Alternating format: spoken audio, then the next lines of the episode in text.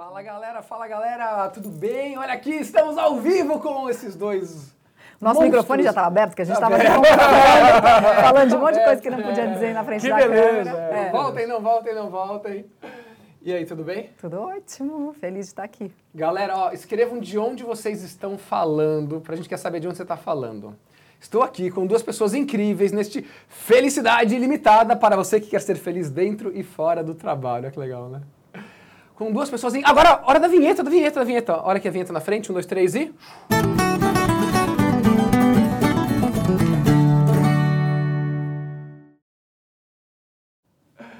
E aí, aí, maneiro, Jonathan falou pra gente. Maneiro, maneiro, maneiro, maneiro. Duas pessoas. Ele, sabe que na última semana ele ficou muito conhecido por um vídeo da gratidão, né? Doutor Fabiano Molim, uma salva de palmas para ele! Palmas para ele, para ele. Enquanto isso, Olívio de. Olha lá, Arcerburgo, a Pri da minha empresa de diversidade já está falando, de Santo André, a Rosilane, do Ceará, Rafaelo, Santo André, Piraquara, Las Palmas na Espanha, Yannick, Nossa, ó. internacional. Bem-vindo. internacionais. São Paulo, muito bom. Então vamos lá, começando aqui. Eu já vou apresentar, pro- provavelmente ninguém conhece essa, essa moça aqui do meu lado. né? Começando com ele, que foi, que quem conectou o Fabiano foi a Mari, inclusive, tá? Doutor Fabiano Molim, Prazer. para as pessoas conhecerem um pouco mais deste neurologista que eu gostava de chamar de neurocientista, né? Neuro... Mas tá valendo. Tá valendo. Neurocientista, neurologista, o cara que estuda o cérebro. O que ninguém sabe sobre Fabiano Molim? Bom, tem muita coisa, acho que todo mundo é muito estranho. Mas tem uma coisa que eu acho que pouca gente vê, porque dá pouco pra ver. Eu Vamos lá. adoro meia estranha. Então eu tenho uma meia aqui hoje do Pac-Man. Pac-Man, ó. Olha só, meia do É uma Pac-Man, meia. olha Lá, lá, Josiane Joinville. Se você gostou da meia dele, dá likes, assim, se você, ó, se você gostou da coração, coração, quero corações, corações. Vila Guilherme também, o André Alves, corações pra quem gostou da meia do Pac-Man e quem não gostou faz aquela, aquela carinha assim de olhando pra cima, né? Tipo, É, tipo, Aquele What the fuck, é. é. Que raios que esse cara tá fazendo, Deus. né? Muito bom. E com a gente também, ela, que, que honra ter você aqui, Mari. eu tô muito feliz de estar Poxa, aqui. olha só, né? Muito, muito, muito. Da Rede Globo pra Rede Gaia aqui. Olha que maravilha! É, tipo, Que progressão. que progressão, né? Tipo, com vocês, uma salva de palmas para Mariana Ferrão. Mariana Ferrão. Enquanto isso, vários corações lá pro Olha, Fabiano. Olha lá, doutor Fabiano. corações pra meia do meia Fabiano. dele. Olha! Olha só, Você cara. nunca teve tantos likes. Ah, teve umas carinhas. Tem umas carinhas lá que gostaram Teve mais ou menos. assim. Teve umas carinhas. Boa, o Wallace de Bauru também. Mari, o que ni- não é meia, né? Mas, mas tem a ver com o pé. tem a ver com o pé. O que ninguém sabe sobre Mariana Ferrão? Adivinha quanto eu calço? 41. Quase. Quase. Sério? 40. 40. Nossa, você calça tipo eu.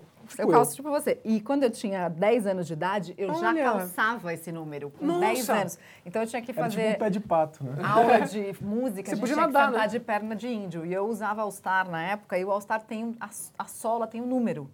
E eu morria de vergonha. Então eu levava um agasalho, que eu Olha usava para duas coisas, para cobrir a bunda e para cobrir o tênis na hora que eu sentava nas aulas de música e de artes na escola, porque eu não queria que ninguém soubesse quanto eu calçava. E hoje você fala, tipo, pra todo Não, mundo. Porque tinha Não, bullying, lógico, que eles não, naquela época não tinha nome de bullying, mas sapatão, obviamente. Caramba, né? Sim, pelo Nossa, menos. muito interessante. Vamos falar de bullying, então? Vamos. Bullying não era isso que a gente ia falar agora, mas vamos falar de bullying. Fabiano, eh, tem muita gente que fala assim, não, mas é mimimi, bullying. Na minha época, poxa, as pessoas falavam e, ó, e hoje, ó, como eu sou bom, né? Bullying na cabeça do ser humano. E aí, ó, vale tibum a hora que vocês quiserem. Tá bom. É, então, o... tem duas coisas aí na questão do bullying. Uma é que a sensibilidade da sociedade está maior sobre a maneira que a gente interage. Então, sim, tinham gozações, brincadeiras na nossa época que, por ninguém nunca ter nos dito que isso poderia ser levado a sério e que o quanto eu sofria poderia ser valorizado, que eu tinha que engolir seco, ou eu sobrevivi e ignorava, ou eu criava o ciclo vicioso, que é uma vez que eu permitia o avanço emocional da pessoa sobre mim, eu garantia que ele, que ele fizesse a segunda, terceira, quarta, quinta, sexta, que são os infelizes que sofrem o bullying cronicamente. Então, você permitiu que a outra pessoa fosse pra cima de você, E tal, você tal, tal. reage de uma maneira que legitima e que sustenta esse ciclo vicioso do bullying. Porque, e aí, a, a ideia de jeito algum é dizer que o, o bullyingado é culpado nesse sentido, não é isso. É que, como todo comportamento humano, tem uma ação e uma reação e uma coisa vai alimentando a outra. Na nossa época, isso não se falava, Mas isso não quer dizer que não houve sofrimento. Eu tenho certeza que pelo menos uma, uma experiência negativa a gente teve nisso. Você teve? Nada que eu lembre agora especificamente, assim, mas eu lembro de tudo que você possa imaginar. Desde, por exemplo, quando você começa a ficar adolescente, começa a ter CC, começa a ter cheiro debaixo do braço e a pessoa começa a brincar com você. Dependia muito de como cada um levava. Eu acho que eu até fazia mais do que levava. Uhum. Então, não no sentido pesadão do termo, mas nesse sentido eu acho que é, acho que não, não fui um bulinador nesse sentido, mas também não lembro de nada pessoalmente. A questão toda é que hoje sim a sociedade está mais sensível e sim há um impacto em todo mundo. Então eu acho que é por isso, e aí essa sensibilidade vem é, ao encontro de uma coisa boa. Especialmente nos quadros crônicos de bullying, há um sofrimento mental que não pode ser ignorado. E quando eles são mantidos, isso pode levar futuramente a muitos prejuízos, por um motivo muito simples. A Nossa Saúde é um filme, o que acontece na minha infância e adolescência vão inclinar minha vida inteira para a ansiedade, para a depressão, para o suicídio, para o pessimismo. E o bullying acaba encerrando a criança, às vezes, num ambiente que ela não se sente mais agente, que ela não consegue ver solução, que ela não vê ninguém interagindo com ela, que é a receita de bolo para a depressão futura.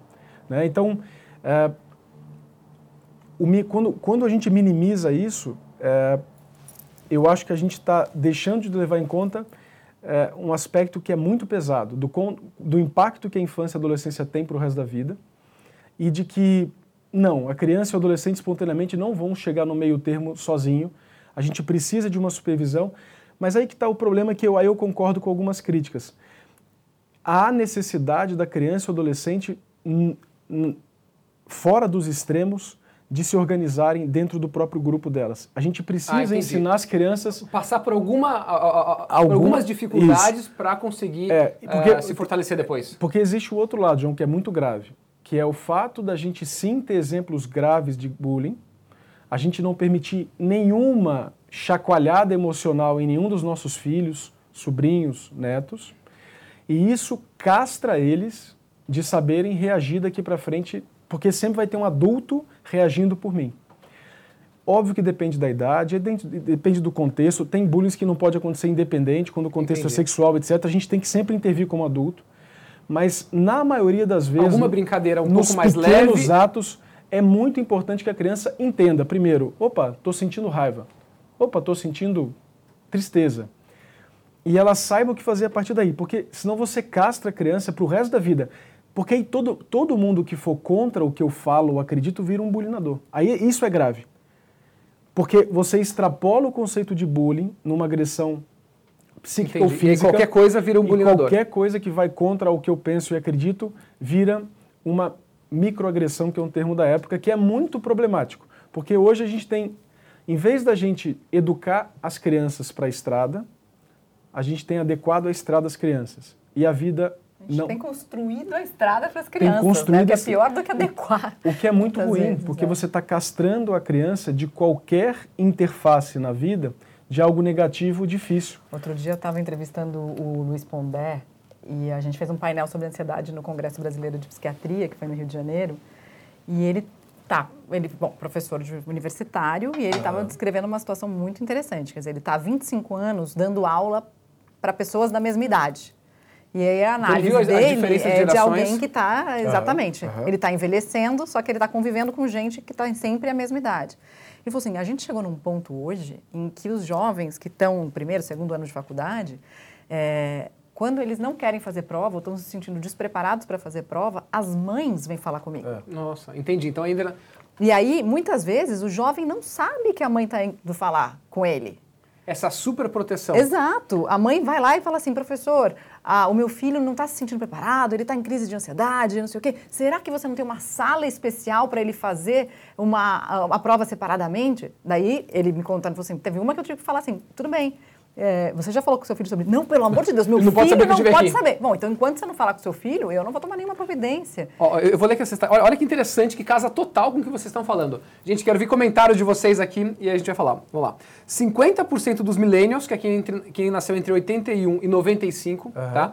E 75% da geração Z, que é entre 96 desculpa, é, entre 96 e 2010, já deixaram os empregos por questões psicológicas como depressão e burnout. Mas olha aqui, ó, Quem nasceu antes, que são os millennials, 50% já saíram. Quem nasceu depois, que são os mais jovens, como o Pondé falou, 75% já deixaram o emprego. Então, realmente é uma geração menos resiliente. É, então, tem, tem um livro fantástico que não é bem a realidade brasileira, mas que fala da realidade americana, mas tem bastante a ver, que chama The Coddling of the American Mind, a mimação da mente americana. Ah, o quê? Coddling. Coddling, Coddling que é mimar em inglês. Ah, eu não sabia. Coddling. Mima, tá, a mimação... A mima, é que não tem uma tradução boa, né? Mas seria o mimar da mente americana. O, é, chama Jonathan Haidt. Esse cara é fantástico. Ele tem três livros que valem a pena ler, muito. Um chama The Happiness Hypothesis, que ele pega sabedoria, livro, sabedoria oriental, li, sabedoria muito. antiga com a psicologia nova e como é que elas casam. Esse livro é lindo. É muito bom. Vale para a vida inteira. Esse livro é para você ler a cada 10 anos. Uhum. Esse livro é fantástico, ele é atemporal. Isso é 2008, 2009. Tem um segundo dele que chama The Righteous Mind, a mente moralista, que tem tradução, que explica muito o momento político brasileiro. E esse terceiro? E esse terceiro, que é, na verdade é o quarto, mas esse é o terceiro, que é a mimação da mente americana. E ele fala que e aí ele, ele vai falar basicamente sobre a geração Z, Gen Z ou iGen. I no sentido de iPad, iPhone, uhum. tem os dois termos, que é de 95 para frente. E olha que interessante. 95 para frente, essa galera vai entrar na faculdade por volta de 2013, 2014. É a época que o Pondé provavelmente começou a perceber essas dificuldades e foi a época que os professores universitários, universitários nos Estados Unidos começaram a ter muita dificuldade. Professores que tinham ideias diferentes da minha eram desconvocados das reuniões do departamento da universidade porque eles iam me magoar. E aí está o problema. E aí ele cita três grandes, três grandes boas ideias com péssimas consequências que estão fragilizando a geração Z e as gerações que estão por vir, a não ser que a gente entenda o que está acontecendo. Uma, a gente acabou de discutir. A gente tem uma frase do Nietzsche maravilhosa que é aquilo que não me mata me fortalece. Essa geração atual tem o oposto. Aquilo que não me mata me enfraquece. Então eu não posso submeter meu filho a nenhum estresse. Os pais helicópteros que ficam sobrevoando tudo e intervindo vão limpando a estrada de qualquer tipo de estresse e intervindo o tempo todo, sem entender que estão castrando qualquer possibilidade do moleque de se desenvolver, de entender que ele é um agente da própria vida, de que ele tem um papel na própria vida e, mais importante, de que o não e o difícil são partes inerentes de qualquer vida e que o pai nunca vai estar lá o tempo todo para isso. Então, ó, cuidado com o excesso de proteção no seu filho, é isso, né? Cuidado é, porque, porque ficar... o que, que acontece? Quando o chefe diz não, ou quando o chefe fala, então, você acha que você é um, um semideus, um filho de Zeus, um Apolo, que vai ascender na vida 200 por hora? Não, aqui na empresa não. Aqui você vai ficar 5 anos para virar gerente, 10 anos para virar não sei o quê. Como assim? Não, isso para mim é uma agressão. Imagina, eu vou ficar desse jeito. Então, óbvio que a gente organizar a vida do nosso filho para minimizar sofrimento desnecessário deve ser realizado e a gente deve objetivar, mas não dá para ser de qualquer jeito porque o excesso, como sempre, faz mal. Teve uma história maravilhosa que apareceu nesse congresso onde a gente estava, que era de um adolescente que conta o congresso qual que? Vir, não, do Congresso Brasileiro de ah, do, Psiquiatria. Do, do Condé, tá. é. E aí ele falou o seguinte, o, o menino falando assim, professor, é, o meu pai quer que eu mude o mundo, mas eu só quero arrumar um estágio. e é, é, essa a sensação de que os, os, adolescentes têm, porque muitas vezes eles não são nem deixados percorrer o próprio isso, caminho. Isso. Sim, então, assim, você já como... antecipa tudo. É. Porque você não deixa ele ser uma, um adulto ou uma pessoa. Você projeta nele todas as fantasias que você tem para o seu vizinho, para o seu chefe, para você mesmo. E aí, coitado do moleque. Então, a primeira ideia é isso. Vender para o seu filho que aquilo que não te mata te enfraquece. E é errado aquilo que não te mata te fortalece. fortalece. Isso tem um conceito lindo que vale a pena depois ler, que chama hormese, é um conceito fisiológico de estresse por que, que, a atividade física é tão fantástica? Porque você sai da sua zona de conforto e volta. Você Quando estressa. você volta, você melhora. É importante ter o estresse, mas o estresse que faça bem para você. Então, aquela dorzinha do exercício. Todo Perfeito. Aquela dorzinha gostosa Exatamente. do exercício. É isso. A, a, a você foi na academia e nunca senti nada, nada, nada. Tipo... Por que, que, a gente não fala isso em relação à tristeza, né? Aquela dorzinha gostosa da tristeza. É, então, Porque aí... depois que a gente sai da tristeza, a gente fica muito isso, mais forte. Isso, mas aí a dificuldade é querer vender essa ideia de hormese para quem está deprimido. Porque é quase uma sacanagem. Assim. Você está sofrendo pra caramba. Não, claro, uma coisa é depressão. É, é, é. Outra coisa é uma, uma, é. uma é, mas então, mas é, é, não sei se você já viu, mas tem um monte de gente falando um monte de besteira. Tem vídeo de coaching aí falando que depressão é ótimo, porque você, assim, é, pronto, já para por aí. Depressão não então, é vamos ótimo. A diferença entre burnout, depressão e ansiedade. Tá, burnout tem a ver com trabalho ou com uma situação específica, porque por exemplo, tem mães que têm burnout sendo mães. Né? Então, burnout é quando você está trabalhando muito, você fica. Burnout é a perda de tesão, é a perda de propósito, é a perda de energia e a perda de significado que eu tenho na tarefa que eu executo. Você já teve isso? Tem, assim, há um certo cinismo em relação a tudo, o teu ambiente em que você vive, né? Você não acredita mais nas pessoas, você começa a falar mal do lugar onde você está, você finge que aquilo não é com você. Em médico, Você passou por isso já, Maria? Não, nunca passei por burnout. Nunca em burnout. João, chega a 70% de chance de burnout durante a vida. 70%? É. Você tem ideia, suicídio em médico, em homem, é 70% maior que a população, em mulher é 300% maior que a população. Então, os próprios médicos que supostamente falariam de saúde mental, saúde física, não praticam o que falam. E o mais legal é quando você pergunta para eles o que, que vocês fazem para se ajudar, eles falam, não preciso de ajuda, que eu É sei isso. lidar com isso sozinho. É isso, que é o pior de tudo. Caramba. Porque, é, e, e aí você vira um ciclo vicioso. Mas então o burnout é um excesso de, de trabalho, de coisas Não obrigatoriamente, mentais? não tem a ver com nada aqui fora, tem a ver com aqui dentro. É a perda de propósito, é a perda de significado. Sabe quando você, todo mundo já foi atendido alguma vez, não só por um médico, mas é a minha realidade, mas como qualquer profissional, que o cara te tratou com desdém, indiferente, não conseguiu olhar no seu olho, te tratou como um número. Esse cara está em burnout. O burnout ele é mais le... ele é Não necessariamente, vai, mas tem uma chance grande de ele A estar chance em grande é burnout. ele estar em burnout. Às vezes ele é mal treinado, às vezes Exato. ele, ele só é só, mas Ele Pode ser. um paciente, o burn- é legal prestar atenção em quem está do seu lado no burnout. Um colega É, então, de é, tem, tem algum indício para você saber É. se, tipo, ah, esse cara tá em burnout? come- é, então, é que o burnout e a depressão acabam tendo bastante sobreposição. As- bem, bem grosseiramente, quando todo esse desânimo, todo esse desengajamento, toda essa perda de tesão extrapola para além do trabalho, é uma chance grande de você estar deprimido e não só em burnout. Quando isso é exclusivo do trabalho, ou pelo menos restrito ao trabalho, tem mais chance de ser burnout. Uma Burnout pessoa é mais que leve. fica indiferente, por não, exemplo. não é nem, não no- obrigatoriamente leve. É, não. uma pessoa que fica indiferente no ambiente de trabalho, mas quando ela sai, por exemplo, numa festa, ela consegue se divertir, consegue Uhum, se animar, talvez ela esteja em burnout e não em depressão. Mas se Uhum. ela fica indiferente no ambiente de trabalho, sem nada de motivação, mas ela vai a uma festa ou ela não consegue nem ir à Isso, festa, provavelmente ela está deprimida. Entendi. Mas, e, Ela não tem mais vontade de fazer nada. A depressão é muito uma, é uma falta de vontade de tudo. Eh, tem alguns psiquiatras que falam que depressão é uma doença do querer. Você para de querer qualquer coisa na sua vida, até as coisas que te faziam muito É. bem antes. E que Quando você está em depressão, você consegue se divertir de alguma forma? Não. Ah, não, você não. Não, assim, tem aquele é, momento é, tipo. é que tem, tem Tem- graus tem diferentes, graus, mas, é, mas assim, Sim, mas mas o- é, depressão muito mais mais difícil. Entendi. Porque, Eh, por- porque assim, para eu ter ação, eu preciso de reconhecer. Então, o que o depressão tem, tem várias perspectivas diferentes, mas eu vejo o mundo cinza e eu deixo de interagir com o mundo quando ele é cinza. Então, há uma percepção distorcida, né? então há uma distorção cognitiva da percepção e, naturalmente, há um desengajamento. Quando isso é restrito ao trabalho, a gente dá, costuma dar o nome de burnout. E isso é importante reconhecer. A melhor pessoa para dar o diagnóstico de burnout é o seu colega do outro lado. Se ele vê que você está naquela. Você começou, aí claro, aí assim, tem que ter cuidado, porque senão acaba virando sempre um rótulo, um estigma, e- mas é percebeu uma queda de, de rendimento, percebeu especialmente de engajamento, tesão, assim, literalmente, eu quero, eu vou, aquele cara que estava tudo e de repente faz. Claro que às vezes a mãe dele está adoecido, o pai está adoecido, o filho adoeceu. E é natural, que E não é vai falar que natural, pouco o claro. cara chega lá, yes, vamos É. lá. Não, não- vai. Ninguém é estoico a esse ponto, mas ah, vale a pena quando é sustentado. E aí, cara, todo mundo pode ajudar um pouquinho. Pri- Simplesmente perguntar: eu percebi que você está diferente, Mari. Você quer conversar? Você precisa da minha ajuda? Só de fazer isso você já pode Já tá abrir maravilhosamente bem. Se eu tiver um caminho dentro da minha empresa de conversar com um psicólogo ou com um médico, também excelente. Mas é importante porque quando a gente fala de adoecimento mental, João, e a Mari tocou um ponto importante.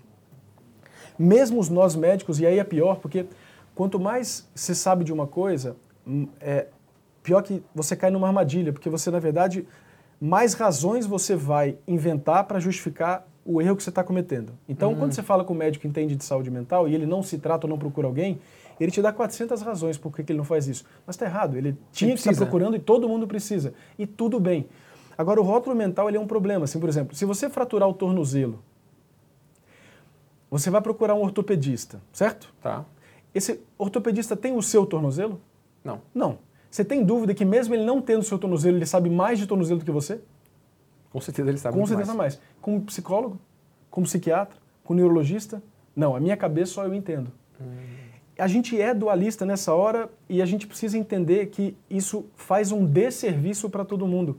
Quanto, e assim, uh, e, e, e, aí eu acho que é um problema da psicologia e da medicina e da Mas neurologia e psiquiatria. Tem uma, uma questão aí que eu acho que é curiosa, porque assim, você fala, da minha cabeça só eu entendo, porque nesse momento você está tão confuso, tão confuso, que nem você entende a sua cabeça. E é mais aí, como difícil é você, você. A cabeça como é mais difícil, porque a, cabe, a perna quebrada, você tira um raio-x todo mundo Tá vê. lá, não tem exame. Eu acho que tem, mas tem uma dualidade dessa falta de exame no caso de diagnosticar com o exame a depressão e a ansiedade. É, não, então, mas o que, eu, o que eu quero dizer é que se a gente tiver é, a mesma tranquilidade de procurar ajuda quando a gente Entendi. não estiver bem E a humildade. e a humildade, e aí, não, porque o que acontece, Mari, é o que o ortopedista faz é porque como há uma universalidade do funcionamento do tornozelo e há já muitos trabalhos bem feitos que tal parafuso é melhor em tal contexto, ele vai lá e coloca o parafuso não tendo. A nossa cabeça, é, mesmo a gente sabendo que a, potencialidade de cabeças diferentes, literalmente de conexões do cérebro, é maior que o número de átomos do universo conhecido, então nunca. Ele é um o- gênio, né? Fala sério. Não, é que. Tipo, ele fala é, umas coisas... É que nunca, nunca Quem você. contou isso aí também, né? Não, é porque é fácil, assim, não é tão difícil não. A gente faz a conta agora, não é fácil. É, cada neurônio se comunica em média com 10 mil neurônios. A gente tem 84 bilhões de neurônios no córtex cerebral. Se você fizer a análise combinatória das possibilidades de combinação aí, dá um número tão gigante que se a gente considerar 100 bilhões de galáxias, com 100 bilhões de estrelas e com todos os planetas em volta, dá mais que o número de átomos. Eu não estou falando número de planetas de estrelas. Em uma átomos, cabeça. Em uma cabeça. Peraí, uma uma coisa, ó. Por isso eu, eu tô ansioso, eu tô ansioso pra você explicar pra gente o que é ansiedade. Tá, então, eu vou chegar lá. É, e aí o que eu queria dizer é que, sim, você está certo em, em saber que eu nunca vou saber tudo que você percebe e nunca vou ter a competência disso. Mas do mesmo jeito que existe um raio-x do tornozelo, se eu tiver uma boa formação médica ou como psicólogo, eu tenho grosseiramente uma maneira como universalmente o ser humano filtra a realidade, como é que ele distorce a realidade e como é que eu posso ajudá-lo. Então dá. E eu acho que eu- aí eu queria só terminar com uma ideia. E eu acho que o problema é um pouco nosso médico também, porque como a gente só valoriza a doença e não a saúde, se eu procuro o cara é porque eu estou com certeza mal. E eu não quero assumir isso para mim. Então eu acho que a medicina precisa abraçar a saúde para que eu vá no médico, não é porque eu estou mal, é para continuar bem ou para estar melhor. Que eu acho que é um dos objetivos de falar sobre Promover saúde a saúde, Promover, promover a a sa- saúde. Falando em promover a saúde, Mari, o que, que é a Soulme? De onde veio a ideia da Soulme, do unboxing? Conta um pouquinho pra isso, pra gente. Veio justamente de um incômodo muito grande que eu tinha ao trabalhar com saúde durante tanto tempo, falando sobre saúde, de que a gente estava muito mais falando sobre doença do que falando sobre saúde. E essa promoção da saúde, o doutor Fabiano sabe muito bem, porque acho que acompanhou também esse processo e está junto na, na história, do quanto isso para mim é um, é um propósito pessoal, assim, de, de que é, como eu passei por questões de saúde, e aí, nesse caso, saúde mental, com dois episódios de depressão grave na minha vida, com uma síndrome do pânico também que me afetou muito, é, a minha vontade é que as pessoas não precisem passar pelo que eu passei para mudar de vida. Porque a grande questão da gestão de saúde, como é que você faz gestão de saúde? Não tem outra maneira, me corrija se eu estiver errado, com hábito. Porque se a gente não estabelecer hábitos saudáveis na nossa vida, a gente nunca vai ter uma saúde de fato boa. Só que é muito difícil Porque mudar não adianta hábito. uma coisa pontual. Ah, vou fazer um Não. dia maravilhoso na vida Ou e depois você não. pode ter o privilégio de ter uma genética linda, rara, maravilhosa, que você vai ver até os 110 anos fumando, sendo obeso ou deprimido. Mas é raro. Você não quer apostar na loteria. Então, mas isso é ficar bem de saúde? Também não, obeso, você quer- não, então é. deprimido? Não, Você não, quer, é exato, então, não. Você quer sobreviver, Sobreviver, 110 mas sem- sem- saúde. É, é a diferença de lifespan e health span. Lifespan é a duração de vida, health span é a duração de saúde. Exato. E as pessoas não têm. E as pessoas não têm, eu acho que as pessoas não pensam nisso no ponto de. Porque assim, a saúde é uma coisa engraçada, a gente dá valor quando a gente perde. Você não pensa que você tem dentes até você ter uma dor de dente. É verdade. E aí febre. vira uma urgência na sua. Febre, febre, dor de um dia de garganta. febre, quanto- É. e você fala, pô, como eu tô mal. Aí no dia que você não tá, você fala, tô nem aí. É a ideia da gratidão. Essa ideia da gratidão tudo a ver com saúde. Tudo Mas a a gente ver chega com lá saúde. depois. Só que por quê? Porque a gente não valoriza aquilo que a gente Isso. tem. Né? Você já deu, você já falou obrigado pro seu corpo hoje, que te trouxe até aqui, para suas duas pernas, para os seus braços, para os seus pulmões que tá fazendo, estão fazendo tá- você tudo respirar. Ficar de já tá- pé, fazer tudo isso, ter a voz. Exato. Só que você tá, dá valor para isso quando você quebra um pé, quando você tem uma dor de garganta, fica sem voz, não pode fazer a live no LinkedIn. Aí você começa a falar, putz, deveria ter me cuidado mais, né? Mas né, nessa hora, o que faz falta é você construir esse hábito ou esses hábitos que vão fazer com que você não adoeça. Mas as pessoas elas têm, elas têm, digamos assim, uma dificuldade de, pensar em criar. longo prazo. É, Porque tem uma dificuldade também de feedback, que eu acho que é uma coisa interessante. Fala uma coisa né? interessante também, que é a, a gente tem dificuldade de prever o que vai nos fazer feliz. Total. É, o, Façam perguntas, galera. Perguntas e coraçõezinhos se vocês estão gostando desses dois o, incríveis aqui. o- uma, coisa, uma coisa que é difícil em saúde é que, exatamente porque o cérebro só se preocupa com aquilo que vai contra a expectativa, a saúde é o basal que ele toma. Do mesmo jeito que você não valoriza o elevador que não quebrou, mas valorizaria quando ele quebraria e ficaria muito bravo, o carro que não quebrou e só valoriza quando quebrava, o corpo vai da mesma maneira. E, e uma ideia da saúde que é lindo, que a Mari defende e que a gente está junto, é que saúde é um verbo ativo. Saúde é uma é colher algo que você planta. Não existe saúde aleatória. Se você deixar a saúde ser aleatória, você vai colher doença. Alguma coisa vai morder seu calcanhar. Se, e se você construir hábitos minimamente decentes, a sua chance reduz muito. E a loucura toda é que as 10 principais causas de morte no mundo hoje são doenças de hábito. As 10 principais causas de morte no mundo hoje são doenças de hábito. Hábito. E aí a SOMI entra para criar esses hábitos positivos. Então, aí a criação da SOMI veio justamente para entrar num projeto de engajamento de saúde. Como é que eu faço para despertar essa necessidade nas pessoas, para as pessoas começarem a olhar para elas de um modo em que, peraí, tem alguma coisa que eu posso mudar e que eu posso melhorar para que eu possa colher saúde no futuro, para que eu Que possa me poupança engajar nesse saúde- verbo ativo que é a saúde que o Dr. Fabiano está falando. E aí a gente trabalha de várias maneiras. Uma, levando isso para dentro de empresas, de empresas que querem engajar funcionários nesse, nesse, nessa, nessa saúde. Porque hoje em dia as empresas têm o quê? Tem plano de saúde, tem uma, um convênio Que com são uma planos de academia. doença, na São verdade? planos de doença. É, que só vai usar quando tá O doente. ministério também é só de doença, não é de De saúde? saúde. É. Que é um, exato. E, e o custo da saúde dentro das empresas É, gigantesco. é um dos maiores hoje Não em adianta dia, né? nada você ter uma, uma- um convênio com academia, ou enfim, com um grupo de academias, ou com um nutricionista, ou uma aula de yoga, ou uma ginástica laboral, e não ter ninguém engajado naquilo. E os hábitos de todos os colaboradores continuarem ruins. E eu queria falar de liderança também. E, e tem- é isso aí, tem um líder que está pressionando. Você vai na academia, mas você chega lá no escritório, está sendo pressionado até dizer chega e mentalmente você está entrando no burnout. Exato, com uma carga de trabalho cada vez maior, com uma pressão cada vez maior, por resultado, por meta, etc. Sem exemplo da liderança, porque isso com certeza conta, né? Sim, de sim. inspiração, de, de exemplo mesmo. Pra, bom, mas peraí, você está me falando que é para eu ter saúde, mas você cuida da sua? Se eu não vejo você cuidando da sua, eu não vou cuidar da minha. né? Exato. Muito dificilmente. Não, não, Falando de liderança aqui, galera, mandem perguntas. Ah, peraí, só uma perguntinha rápida pro Fabiano, que uma, uma pessoa que passou rápido a pergunta lá, eu vi. Ah, quem está num burnout, enfim, que especialidade de médico tem que procurar? Então, na verdade, não tem uma especialidade única para isso. O, o que você precisa é de um profissional de saúde que te veja como um todo. É isso que você precisa. Que possa cuidar da sua atenção e do seu estresse, que possa cuidar do seu sono, que possa cuidar da sua alimentação, que possa te orientar na atividade física. Porque, e, e, e se necessário, porque às vezes é necessário sim, porque o contexto às vezes não é modificável. Então, por exemplo, eu pego às vezes estudante em burnout. Por quê? Porque ele está fazendo três, quatro coisas que naquele momento são necessárias, ele não tem condição de não fazer aquilo pela própria carreira, e naquele momento você vai precisar intervir além das mudanças de hábito, porque ele não consegue ter o hábito. Mas dá uma resposta para essa pessoa, porque assim, É, eu, eu daria algumas respostas para essa pessoa. Então, Mari Ferrão Então dá a resposta. A resposta dessa pessoa pode ser, por exemplo, um médico do estilo de vida, Lifestyle Medicine, fantástico. Pode ser um psiquiatra, Perfeito. pode ser um neurologista, desde que seja também um clínico bom para isso, que tenha essa visão. O doutor Fabiano, por exemplo, poderia ser uma Doutor indicação. Fabiano, doutora Lorraine. É, poderia ser talvez um psicólogo numa consulta de emergência, se você tiver um pouco menos de grana, até numa, numa plataforma dessas com psicólogos online, que é um primeiro approach para essa pessoa fazer um primeiro Uma diagnóstico abertura, e depois você ir procurar Vai, um vai. especialista. Mas a gente precisa dar uma resposta pontual para essas pessoas, porque às vezes elas não sabem onde procurar. Exatamente. Ou É, até mas- um clínico geral de, de sua confiança eh, que possa te, te, te, Te olhar o seu- o seu- Mas é. que clínico geral tem É uma eu- certa dificuldade Tem, de mas olhar para aí, essas por exemplo, questões, se, né? for um, se for um geriatra, por exemplo, o geriatra costuma ser bem hábito e estilo de vida também. Também. Eles são atentos a isso, então são maneiras. E não precisa ser velho para procurar o geriatra. Isso. É, não, Não, precisa. É que, é que a medicina... Desde quando você está envelhecendo? Desde quando você nasceu. É verdade, então, desde ó, que- É, na verdade, você está envelhecendo desde a barriga Exato. da sua mãe e da sua avó, mas isso é outra conversa. É isso. Uma conversa filosófica. Vamos lá, falar de Não, não, liderança. não é Tibum, tibum, tibum. Vamos lá, tem uma pergunta aqui da Marina Vieira do Pui. Tive uma gestora que sempre foi muito rígida e não dava abertura. Quando tive oportunidade, de- dei um feedback e ela me respondeu que era o jeito dela e para eu deixar de ser de sentimentalismo. Ui, nessa hora você respira fundo.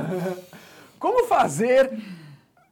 Oh, ele errou! Ele errou! Ele errou! ou meia hora. Ele sempre ataca alguma coisa em mim. Um dia ele acertou na minha cara, eu fiquei muito feliz aquele dia. Mas agora, Walter, aquele abraço. Como fazer uma pessoa assim, que não é aberta a críticas, a entender o quanto o seu comportamento é prejudicial? Mariana Ferrão. Cara, é uma pergunta bem difícil. Pergunta né? difícil, hein? Corações, eu quero mais corações. Ah, um monte de coração agora Sempre lá. foi rígido, não dava muita abertura quando eu tive a oportunidade de ter um feedback. Bom, na verdade, assim, eu acho que de alguma maneira esse feedback deve ter chegado a ela. No sentido dela deve ter tomado essa, essa, essa crítica aí, que você está chamando de feedback, mas que você estava imbuindo uma crítica porque aquilo te afetava.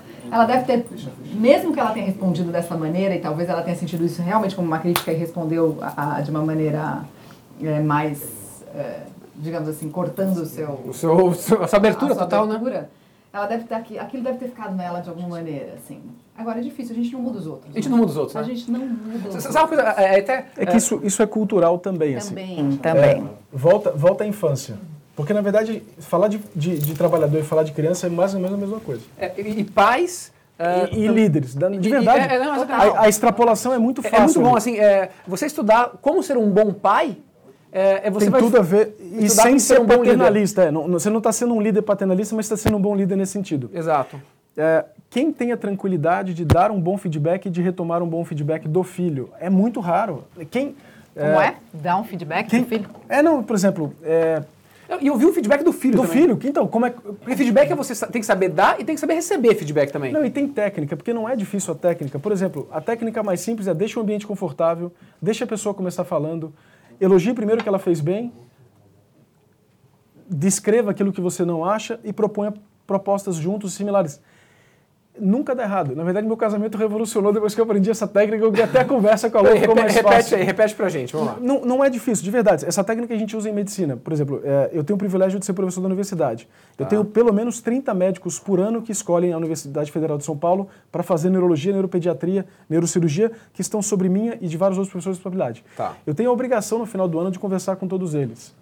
Tem- e cada um tem uma habilidade, cada um tem uma dinâmica. A gente tem feito, a cada um, dois, três meses, um feedback individual com cada um. A gente tem alguns pontos que a gente tem como objetivo do departamento que cada um tem as suas habilidades, que vão muito além de saber operar e abrir uma cabeça, conversar com o paciente, dar más notícias, etc. E você consegue criar um ambiente. Por exemplo, o ambiente tem que ser um ambiente confortável, não pode ser na frente de ninguém, tem que ser um ambiente calmo. Dê um tempo para você se preparar. Olha, amanhã a gente vai conversar então sobre o seu desempenho. Deixa ela entender e rever o que aconteceu. Amanhã? Tipo, muito pouco. É a ansiedade daí. É, Outra tipo, ansiedade.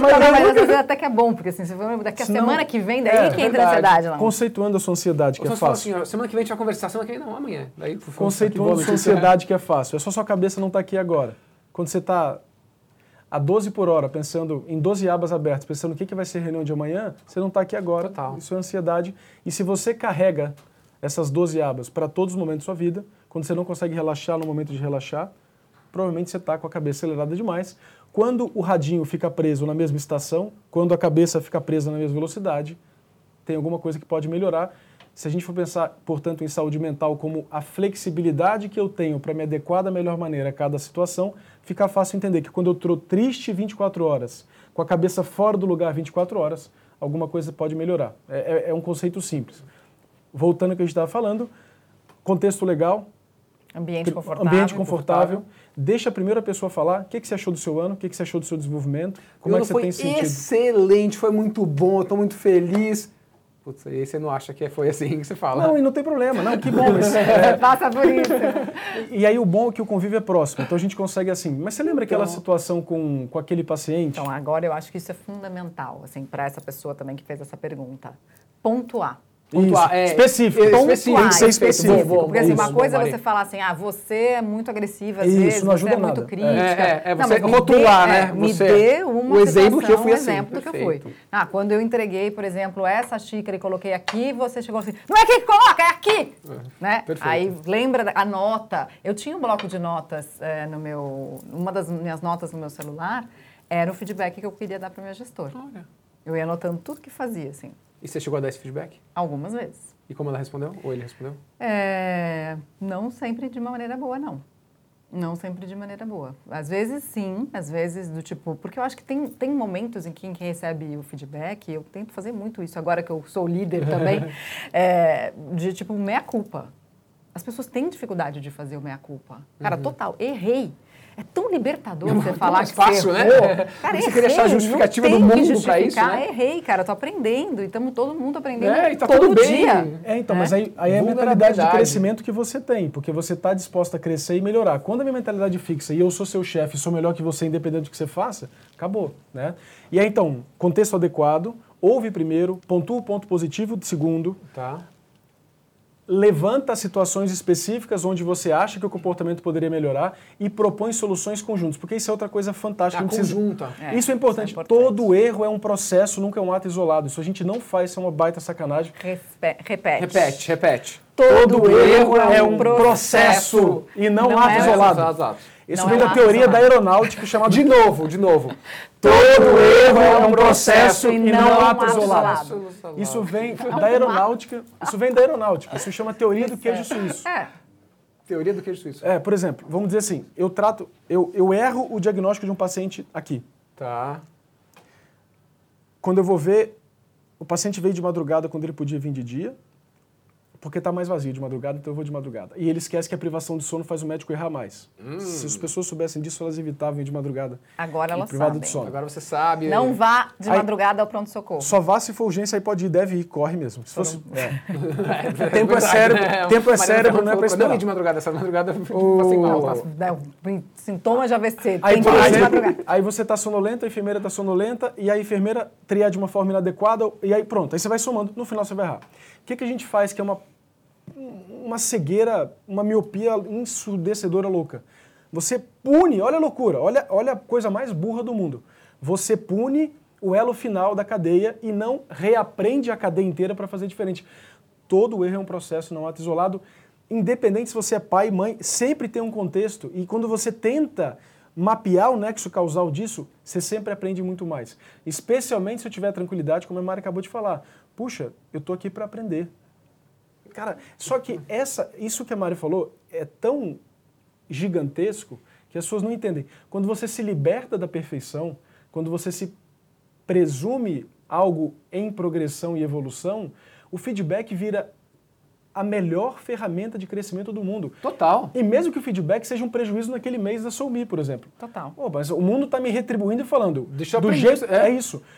Aí você vai adequar e ajustar de acordo. Agora, se vem prejuízo na Soumi e você fala, tá vendo, eu não sirvo para nada, e aí isso é legal. A Mari falou uma coisa muito legal.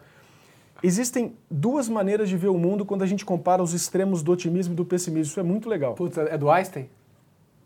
Você já viu um meme do Einstein? Quando ele fala assim, tem uma frase do Einstein, aí o Einstein aparece e fala, é algo motivacional? É algo de ajuda? Lá vem você falar besteira no meu nome, eu não falei nada disso. Então, não sei se é do Einstein não.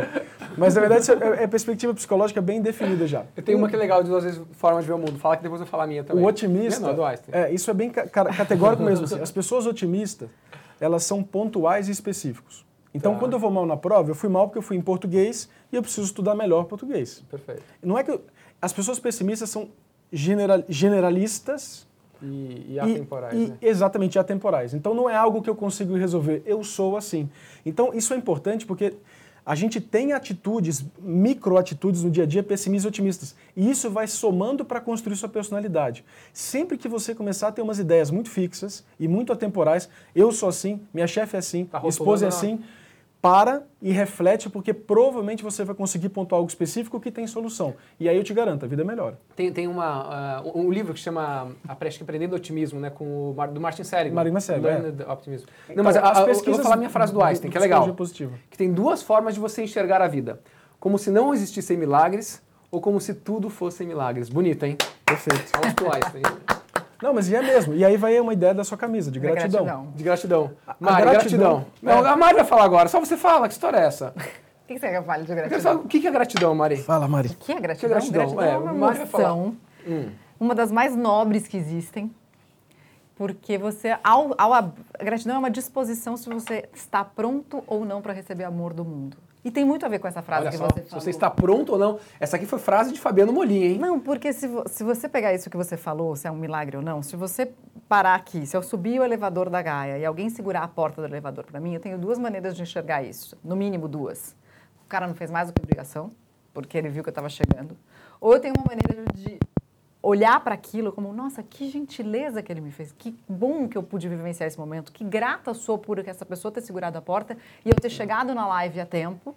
E isso é uma forma de eu receber o amor que ele me deu. Se eu me fecho para essa situação, eu estou me fechando para o amor do mundo. Muito legal. E assim, isso vale para um abraço que você recebe, isso vale para um sorriso de um filho que você recebe, isso vale para uma água fresca que está aqui na caneca. Todo mundo queria saber o que tinha na caneca, é água. é, isso vale para uma série de coisas, até para informações que você recebe numa live como essa. Se você ouviu alguma coisa aqui que mudou a sua vida, se você tem gratidão para receber essa informação, você está disposto a colocar aquilo em prática. E desse pegando esse gancho do Fabiano falando sobre o viés que a gente tem, otimista ou pessimista, a gratidão, e aí a neurociência ele pode explicar melhor, a neurociência já provou que quanto mais grato a gente é, é e quanto mais atento a gente fica para ser grato pelas coisas da vida, mais caminhos o nosso cérebro forma para o otimismo e menos para o pessimismo. Então, a gente e menos para a depressão. Também. Também. Porque o otimista tem menos depressão. Tem uma coisa que você fala que é muito legal também, que uh, quanto mais grato você é, você passa a valorizar coisas banais. Que antes eram ditas banais. Como isso aqui, segurar o elevador. Ah, é banal. Isso aqui não. Caramba. Caramba. Não, então assim, é, é, eu acho que eu tenho uma, um privilégio porque todo dia eu vejo o cérebro de diferentes maneiras se deteriorar. Seja na fase aguda no pronto-socorro com AVC, seja no ambulatório do Alzheimer, do Parkinson, da epilepsia, da mielopatia, da neuropatia, da miopatia, escolhe. Isso é um privilégio, tá? Ver o cérebro se deteriorar. Não, mas, mas por que que é? Por que que eu estou falando nesse sentido? Não é, não é que eu quero e nem desejo nada, mas porque no meu caso é muito fácil olhar para si mesmo e perceber o privilegiado que a gente é. Existem vários motivos para você dormir hoje e não acordar amanhã, mas assim, dezenas de milhares. Olha só isso aí. Mas dezenas de milhares. E você abre o olho. Cuidado, que deve ter um monte de hipocondria vendo, já tá assim. É, agora! É. Tipo... E aí, quando você abre o olho e, e consegue entender que você é você, que você mexe seu olho, que você mexe sua perna, que você mexe seu braço, isso é de um privilégio tão ridículo, tão absurdo, tão, tão raro, tão, tão bizarro, tão milagroso, né? É, tão é. improvável, tão é, improvável, é. que era pra você ter um orgasmo matinal. Eu acordei, ah, porque, só que o problema todo é que a gente é um macaco sem pelo, assim. E existe nesse macaco sem pelo uma predisposição para antecipar aquilo que eu não tenho e não o que eu tenho. E isso faz sentido evolutivo. E aí o legal da gratidão é que não Inverte pode ser passivo tem que ser um ato ativo de gratidão. A gratidão se for esperar, porque senão é só quando eu ganhar na bolsa, é. é só quando eu for promovido, é só quando meu filho tira 10. Especialmente se você terceirizar, esse é o poder da gratidão. Você deixa de terceirizar para o mundo motivos de ser grato e feliz e passa a criá-los você mesmo. Essa autonomia para gratidão, para propósito, para felicidade, para saúde mental e física, é o que vai fazer a diferença esses exercícios do diário da gratidão, essa atenção gentil que a Mari acabou de falar, que pode ser sinônimo de mindfulness, uma, um das, dos sinônimos do mindfulness, da atenção plena, é atenção gentil no outro, em você mesmo, muda tudo. E muda tudo mesmo. É a mesma situação, outro enquadramento, outro desfecho. Outro enquadramento tem outra, tem outra... Você sabe que eu estou lendo o livro do Sati? Vocês já leram o livro do Sati? O, o Seja Monge, estou lendo. Seja Monge, eu não, não comecei ainda que eu estou acabando Jogos Infinitos do Simon Sinek. Então. Que livro, galera, que livro. Eu estou lendo, do, eu tô lendo para minha filhinha que está na barriga da minha esposa. O do Sati? o do Sati, é. Seja Monge, então, outra Sim, dica não, de eu comprei, livro. Eu comprei, eu comprei. É, não, só estou falando para eles, eu sei que você comprou. Mas ele fala sobre essa coisa da atenção plena, você falou do mindfulness, como um protetor da saúde mental.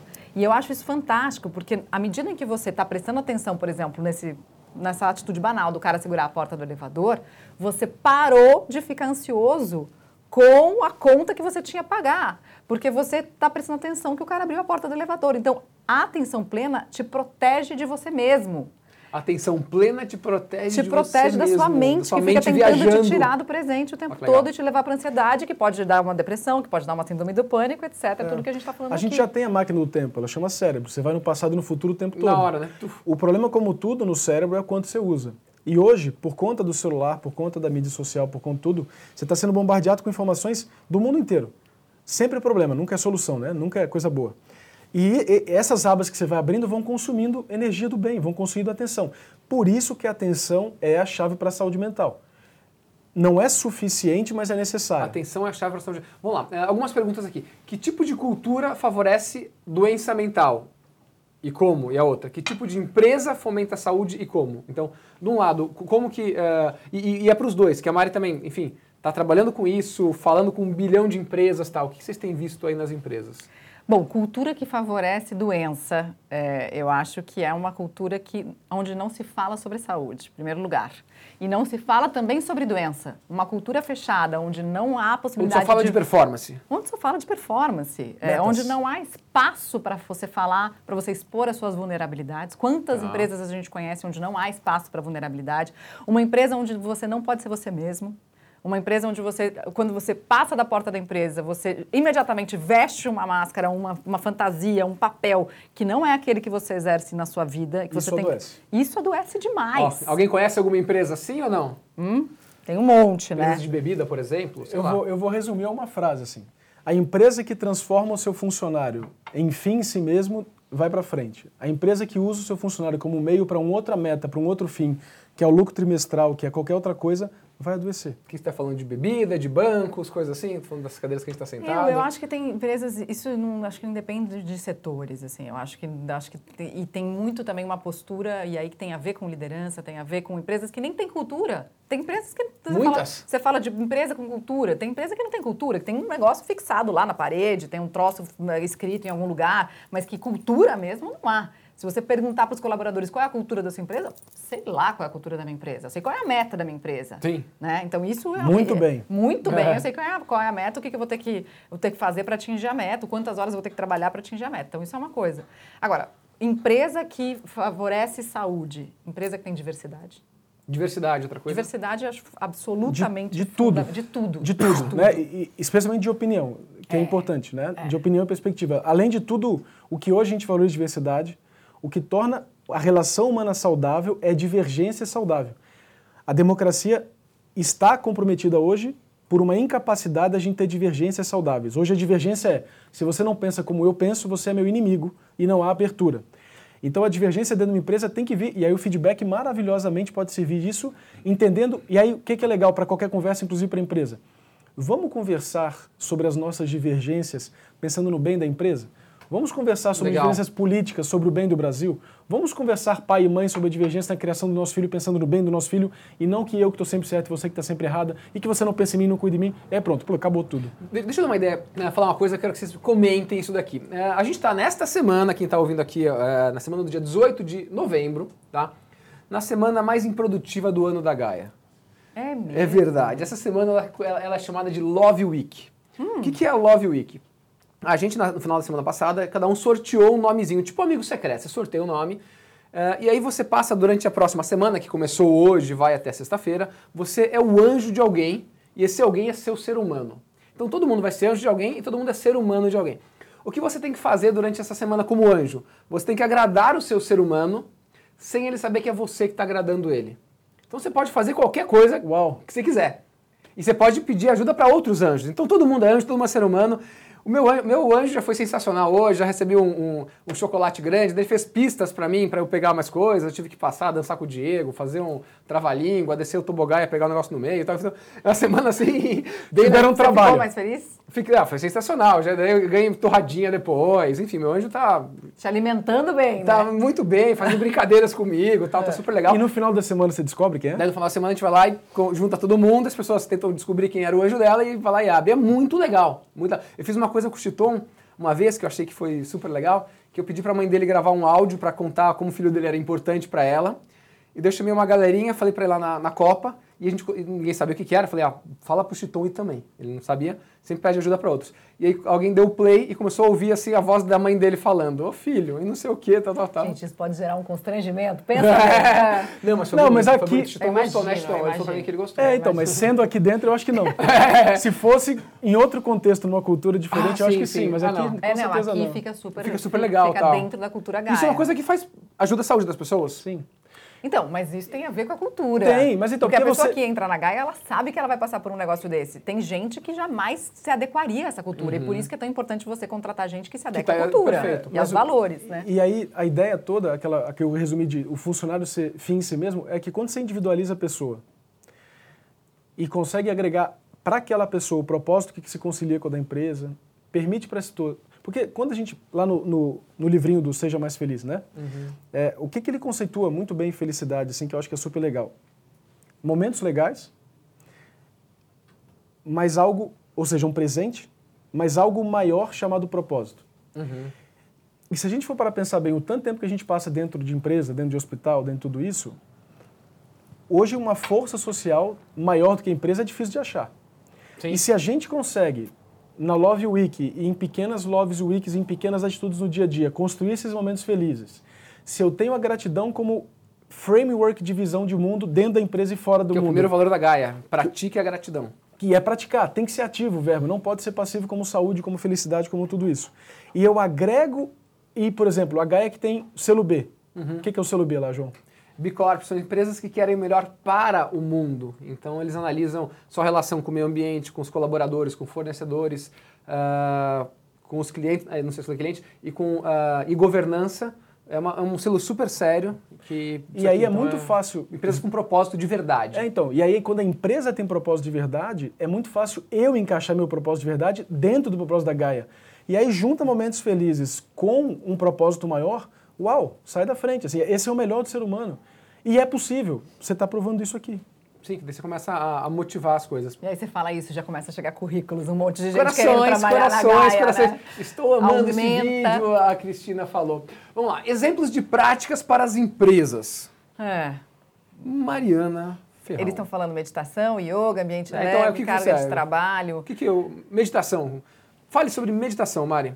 Então, me- me- meditação é ótimo, mas eu- é, é isso também. Ela tem que estar inserida numa cultura, tem que ter um propósito. Por que, que eu vou meditar? É, assim, que está por trás disso? Porque uma coisa, tem muitas empresas, né? Até tem vários textos sobre isso na internet que eu acho muito interessante, querendo que os funcionários meditem para ficarem mais focados E mais pra produtivos. mais produ- Isso. produzir mais. Então, calma, pera lá. Para que, que você vai querer a meditação nessa empresa? É para as pessoas produzirem mais e ficarem mais? Você, você, a gente foi junto no Summit de Felicidade em Miami, você trouxe aquele aparelhinho em que você coloca na cabeça e daí você fica News. medindo o quanto você medita, se você medita bem, se você medita mal. Aquilo, para mim, eu acho, tipo, é, é bacana, é legal, mas vira uma competição de você com você mesmo. Então, você está meditando para competir com você ou, ou com outras pessoas, não, eu sou o melhor meditador, ou você está meditando para entrar em contato com algo que de fato faz diferença na sua vida, com aquilo que é importante, é, com o que é a tua essência, e aí sim você vai ter uma, um dia melhor, mais focado, mais atenção, não necessariamente com mais atenção na Perfeito. sua empresa apenas. Tanto Porque é você vai perceber na tua meditação que se você não der atenção para sua saúde, para sua família, para os seus amigos, você não vai estar Equilíbrio. É, você não vai estar 100% dentro do seu trabalho. É, não é. E, e o, e o ser humano é um ser integral, né? Não é Exato. você, ah, E a gente tem evidência, João, que você medita mais de uma hora por dia, você cai em produção, porque você passa a ignorar o seu chefe, porque ele não importa mesmo. Ele não importa. E, assim, e a gente sabe disso, meditar. Por isso que tem muito texto, a Mari estava falando assim, tem muito texto criticando essa moda do mindfulness das empresas, porque eles fizeram do mindfulness mais uma estratégia de produção. E assim, o mindfulness não é isso.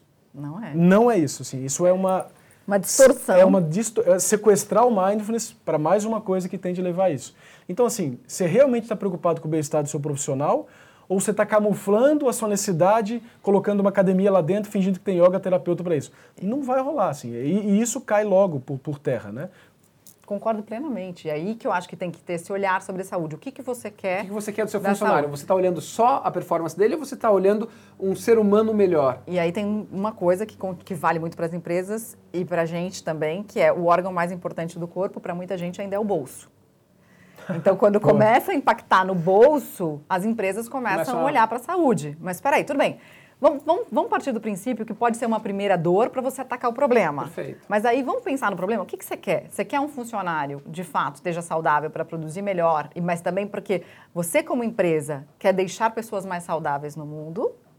Ou você só quer que esse cara esteja bem ali enquanto ele está trabalhando para você às coisa, depois você oito vai e horas e ele. depois você vai e troca ele. E quando você começa a ver que ele está dando problema demais e que ele está gastando muito, você vai usar aquela informação para, num quadro em que você tiver que escolher quem demitir, você vai demitir um diabético, um crônico, um cara que já infartou, que pode te custar mais lá na frente. Então, Se você é- pensa assim, repense a vida. Então, isso é uma questão muito importante. É, exatamente. Não, mas tem muita gente que pensa assim, só quero ter o cara mais, mais produtivo. Galera, falta pouquinho, falta cinco minutos. Quem tiver últimas perguntas, faça. Que daqui a cinco minutos. Tá lá, agora veio! Ele acertou veio! quase, ele acertou quase. Olha lá. Tem desenho? É, cinco minutos. Cinco Ah, minutos. boa, É, boa. Eu ainda quero ver você acertando na minha cara de novo, Walter, por favor. Ele não está bem. Tá melhorando, tá melhorando, tá melhorando. Então, quem tiver pergunta, faça perguntas. Vamos lá. Quem não tá muito legal na empresa, dicas bem práticas para a pessoa. Como ajudar quem não está legal ajudar- na empresa. O cara não tá legal. Seja você, seja o seu colega que senta do lado. Bom, primeira coisa é isso que o doutor Fabiano já falou, que é perguntar, dizer, se oferecer para ouvir. E se, Se oferecer oferecer pra para ouvir, é uma coisa muito diferente de dizer o que aquela pessoa deve Isso, fazer. isso. Ah, Isso é absolutamente Ouvir. fundamental. Não é esperar a sua vez de falar, é ouvir. É. Ouça. É, Não, cara, isso é maravilhoso. Não é esperar a sua vez de falar, porque daí você, eu falo assim, não, João, tô percebendo que você tá mal. Aí você me conta alguma coisa. Não, eu já passei por isso. Bem pior, isso. bem Cara, pior que você. Não, sofri muito É mais. Isso aí é bobeira, isso aí você vai passar daqui a pouco. Eu tenho um amigo que. É, É. então, acabou. A comunicação não violenta diz muito isso, né? Que é aquela competição, o meu pior é melhor que o seu. Cara, isso em grupo de mãe de WhatsApp é uma febre também, do tipo, nossa, tô há três dias sem dormir por causa do meu filho que tava com uma febre. Três dias? Eu tô há oito anos sem dormir. E aí começou, acabou qualquer tipo de conversa. Então, se ofereça a ouvir e pratique a escuta ativa, que é basicamente você ficar olhando pra cara da pessoa e só mexer a sobrancelha e nada mais. E sabe uma coisa que também ajuda bastante nessa primeira conversa independente? Uma coisa que funciona se você tiver sensibilidade é resume o que a pessoa acabou de te falar, tentando ser com as palavras da própria pessoa, mas nunca, a gente nunca consegue, a gente acaba colocando. Porque é muito legal que, se você tiver uma boa intenção, mesmo que você mude um pouco a ideia, você vai dar uma outra perspectiva. Ah, que legal. Porque isso é bem legal, João. É, quando a gente olha para os próprios problemas, a gente distorce totalmente. Então, se eu, se eu olhar para os meus próprios problemas achando que é um terceiro, eu sou bem mais objetivo do que olhando para o meu. O principal motivo para isso é que quando a gente olha para um problema do outro, a gente é juiz. Eu sou imparcial, colho as evidências e tomo um julgamento. Quando eu olho para o meu problema, eu sou advogado. Eu já concluí o que tem que ser Entendi. e eu vou arrumar evidência para corroborar aquilo. Eu sou testemunha advogada de tudo, na verdade. E, né? e dou a É. sentença. É. Então, então o, o poder dividir é super legal e isso funciona. E aí, sabe o que, que funciona bem? Ter é, lu- lugares de na empresa para duas pessoas sentarem sem obrigatoriamente ser o canto da terapia, porque aí ninguém vai querer É, entrar lá. exato, assim. tipo- Mas permita esses microambientes dinâmicos que Legal. ninguém precisa ficar taxativo com a bandeirinha estou em terapia, não, eu estou conversando, mas isso pode acontecer. E não é no café, né? Não, Porque não. não pode é. ter gente Na galera tem duas salinhas lá embaixo que você faz reuniões É. privadas e É, tal. porque vai o isolamento, João, sentir que seu sofrimento é o único do mundo e que não tem ninguém, isso é uma via para coisa muito ruim. E tem uma outra coisa que eu acho que assim, se você perceber de fato que a pessoa está passando por uma depressão ou até por um burnout, se ofereça para marcar uma consulta para Isso, ela. e junto. E junto, porque assim, as pessoas que estão em depressão severa, às vezes elas não têm nem o impulso e De não conseguem atitude de ir tomar atrás, de atitude pegar- de pegar o telefone. As mínimas Legal atitudes coisas, né? de pegar o telefone, de ligar, parecem coisas absurdas. É, assim. é um esforço hercúleo É que um- não consigo Ó, fazer. então, ó, isso. vamos lá. é, dicas bem legais, então. Se você ou você ou alguém, da- alguém da empresa não tá legal. Um, senta, escuta, escuta ativa, para, escuta, presta atenção, sem celular, tal, tal, tal. Depois a pessoa falou, você tenta reproduzir o que ela falou com as suas próprias palavras, mas fazer isso daqui. E você pode se oferecer para marcar uma consulta com um neurologista, com um psiquiatra, com E junto com e ela. vai junto com ela para dar essa força para ela. Eu acho que isso é bem, Isso bem ajuda muito. prático, assim. É uma coisa bem prática, tipo, para você melhorar a saúde de quem está com você. E, poxa, e se, a pessoa, se é você que está assim, você pede para a pessoa assistir isso daqui, podcast, ou Spotify, e o bonito, João, é que quem está ajudando está se ajudando muito também, porque o bem-estar que isso traz, é, o privilégio de fazer diferença na vida de uma pessoa, podendo levar no momento que ela já não conseguia mais ou que ninguém foi sensível, traz para essa pessoa mais motivação e combustível para fazer isso mais. E a pessoa que recebeu ajuda pode ter certeza que vai depois dividir essa ajuda com outra pessoa, vira uma onda do bem a, também. conta- a compaixão é contagiosa e assim terminamos. Palavras finais de Dr. Fabiano Molim. Saúde não é ausência de doença, é uma rotina onde eu planto e colho coisa boa. Não foge de alimentação, atividade física, cuidado da atenção, e aí vai estresse, vai terapia, sono e pessoas. Se cerque de boas pessoas, é o privilégio de eu estar aqui hoje, do lado de dois amigos. É verdade. Adorei. O, a Mari é uma pessoa fantástica, inclusive João e muitos amigos que eu tenho hoje foi por causa da Mari. Então a Mari é um hub do bem. Obrigada. É um hub maravilhoso do bem. Porque, mas isso tem que ser ativo. Isso tem que ser algo. Invente uma desculpa para uma vez a semana sair com seu irmão, sair com a sua irmã, sair com a sua vizinha, com a sua prima, com a sua. Inventa, não espera acontecer. Saúde é um verbo ativo. Saúde precisa a gente planejar. Mais uma coisa não, eu já tenho muita coisa para fazer, mas é, isso vira natural depois. Boa, gostei. Isso Invente precisa. uma desculpa. Invente Tem que precisa, precisa. Não só quando alguém morrer e precisar dividir herança. Sim. Porque aí é só coisa ruim que você vê os outros, aí vai, Aí não colhe vai coisa ruim mesmo. Mari, palavras finais. falar uma frase que tem a ver com tudo isso que ele falou, mas que é uma frase que eu gosto muito, que eu até falei no final do meu TED, que é a seguinte: em se tratando de saúde, a única coisa que você não pode deixar de fazer por você é aquilo que só você pode fazer por você. Em se tratando de saúde, a única coisa que você não pode deixar de fazer por você é aquilo que só você pode fazer por você. Assim acabamos essa live incrível. Muito obrigado para quem assistiu, para quem vai assistir, quem ouviu, quem vai ouvir. Gratidão a Vox, Grupo Gaia, em parceria super legal para fazer esse Felicidade Limitada. Muito obrigado a todos. Corações para eles, corações, corações para eles, para corações. Obrigado, obrigado, Obrigada. gente. Valeu, valeu, valeu. Valeu.